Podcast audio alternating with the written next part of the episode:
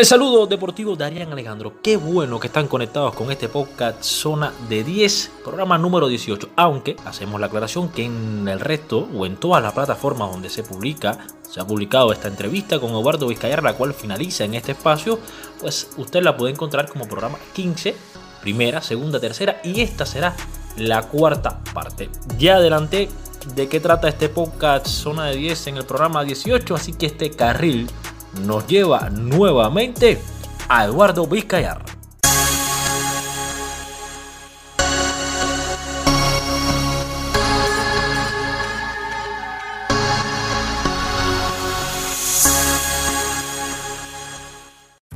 Continuamos en este carril zona de 10, este podcast 18 o 15 en su cuarta parte concluimos esta conversación, este diálogo con Eduardo Vizcayar. Y la pregunta con la que arrancamos este último programa, eh, pues se tiene que ver con la radio.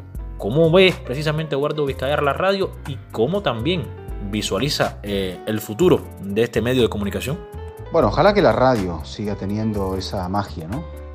Yo creo que todo depende de, y lo digo desde un punto de vista de, oyente y de consumidor, yo creo que todo depende de, qué tan bueno sea el mensaje que uno quiera dar.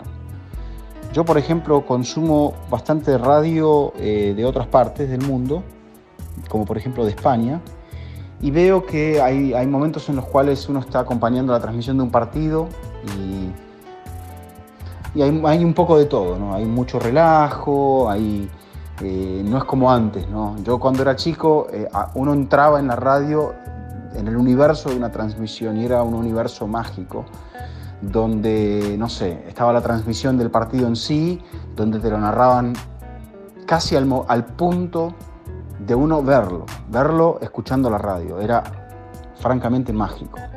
Y había todo un equipo que te informaba sobre las otras canchas, sobre todo lo que estaba ocurriendo y una persona que estaba en estudios, que manejaba la información, que agregaba datos.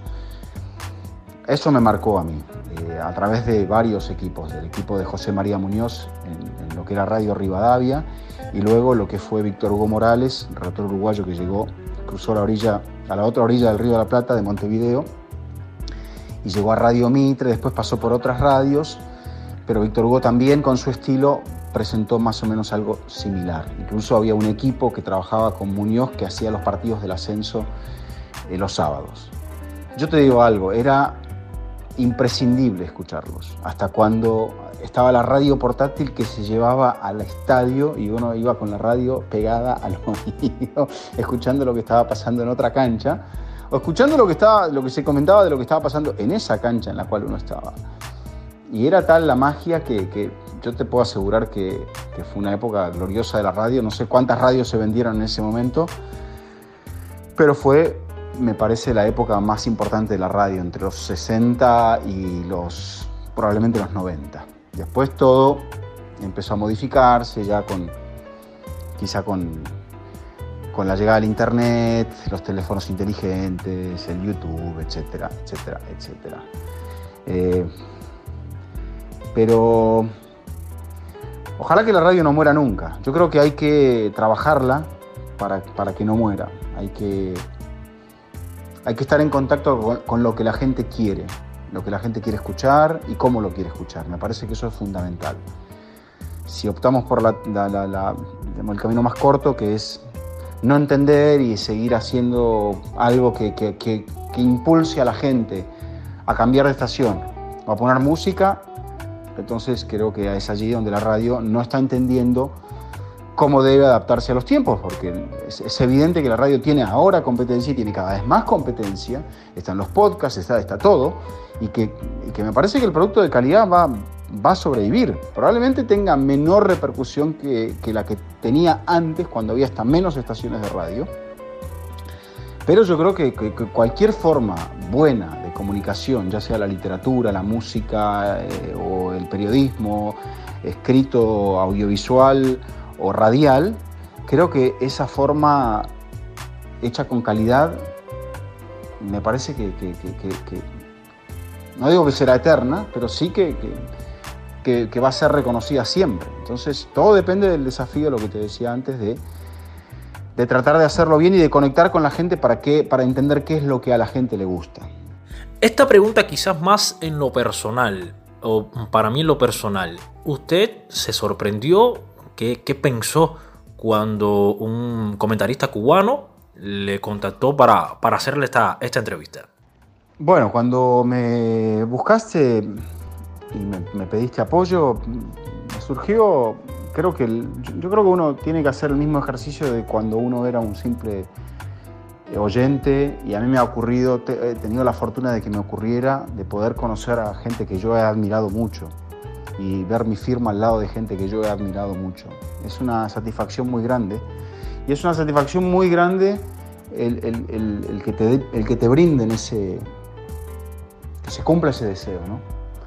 Entonces, yo no sé cómo la gente me percibe. Hay gente que me percibe muy bien y hay gente que me percibe muy mal y me percibe como una persona, no sé, antipática, eh, eh, lo que sea.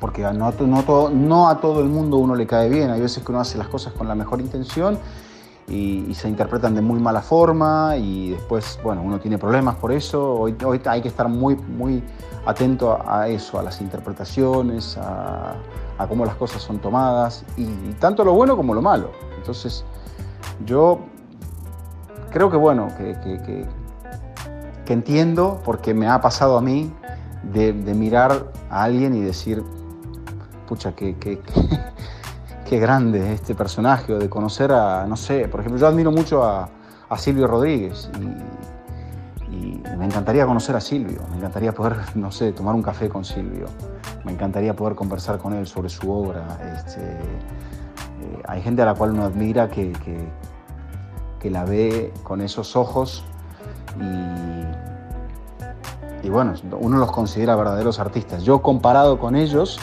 sé que francamente no existo, entonces, pero sueño con poder conversar con ellos, por ejemplo. Y, bueno, es, es Eso es lo máximo que se me ocurre. ¿no? Entonces, poniéndome en perspectiva, yo jamás podré ser Silvio. Simplemente hablo de fútbol, la verdad me parece absolutamente banal. Pero bueno, a la gente le gusta el fútbol, ¿qué puedo decir? ¿Qué consejo brindaría Eduardo Vizcayar a las personas que quieran iniciarse en el comentario deportivo? El humilde consejo que yo les puedo dar a la gente que, se quiere dedicar al comentario deportivo, así sea de, ciclismo, de boxeo, de, natación, de atletismo, de béisbol, de, de baloncesto, de lo que sea, es que lo hagan con cariño, que lo hagan con la mayor humildad posible que lo hagan con la pasión de querer mejorar cada día.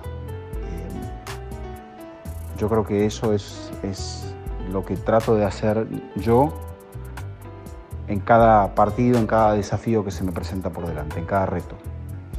A veces lo logro, a veces no lo logro, pero bueno, uno va detrás de eso, ¿no? Y, y creo que eso es lo que me sigue generando la inquietud, la ilusión de preparar un partido para ir a, compartirlo con la gente y que a la gente dentro de la medida de lo posible uno le brinde algo que le llegue o quizá que no le moleste, porque hay veces que nosotros debemos entender que no somos, el, somos un mero vehículo y que lo más importante es lo que está ocurriendo. Y, eso que está ocurriendo hay que acompañarlo para poder explicarlo en la medida de lo posible y para poder no arruinarlo y, hacerlo ameno y entretenido dentro de la medida de nuestras posibilidades, junto con un equipo, con un compañero, con, con una estructura de la cual nosotros somos un, engranaje más.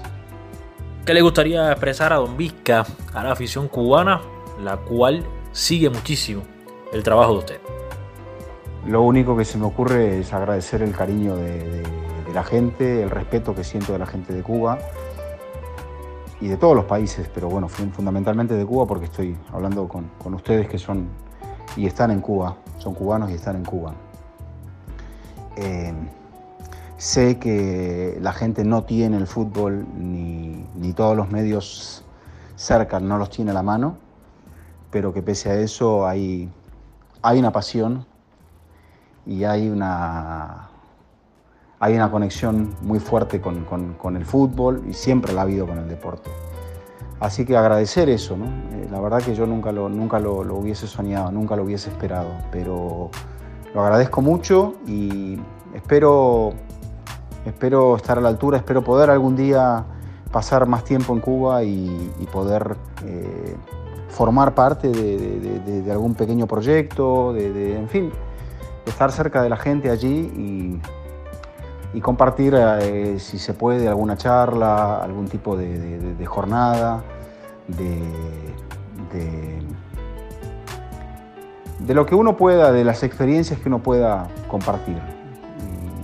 quizá con otra gente que, ha trabajado conmigo y que yo sé que son, que son, que son muy queridos en, en Cuba. Ojalá eso se pueda llegar a dar y bueno, ojalá poder hacer el programa podcast o, compartir cualquier espacio en la, televisión o en la radio presencialmente. Sería, sería muy bonito para mí. He estado dos veces en Cuba y tengo recuerdos hermosísimos de, esas dos veces. Ojalá que pueda estar pronto allí, ya se van a cumplir cinco años de, mi última visita y ojalá que la pandemia pase pronto y yo pueda eh, ir por, por, Cuba, por La Habana pronto y, bueno, eh, estar allí presencialmente con, ustedes. Así que hasta ese momento, ojalá que llegue pronto y un abrazo grande. El abrazo para usted, Eduardo Vizcayar. Muchísimas gracias. Eternamente agradecido estoy de que haya aceptado esta entrevista a través de WhatsApp. Y ojalá sí nos encontremos por La Habana tengamos o vamos a tener la oportunidad de estar en un proyecto juntos aquí eh, en La Habana, en Cuba. Y bueno, le estaremos esperando por supuesto con los brazos abiertos. De esta manera finaliza el diálogo, cuatro partes. Usted ha recibido este diálogo, esta conversación con Eduardo Vizcayar, excelente, gran comentarista deportivo, referente para muchos los que estamos iniciando nuestra carrera en esta bellísima profesión. Final de este espacio, de este podcast Zona de 10 en su programa número 18 cuarta parte del programa 15 y a partir del próximo, bueno, estaremos ya con otras propuestas. Esta terminó a través del sonido nuestro punto de encuentro. Yo soy Arián Alejandro y como siempre les invito a que me sigan en este carril que siempre nos lleva a zona de 10.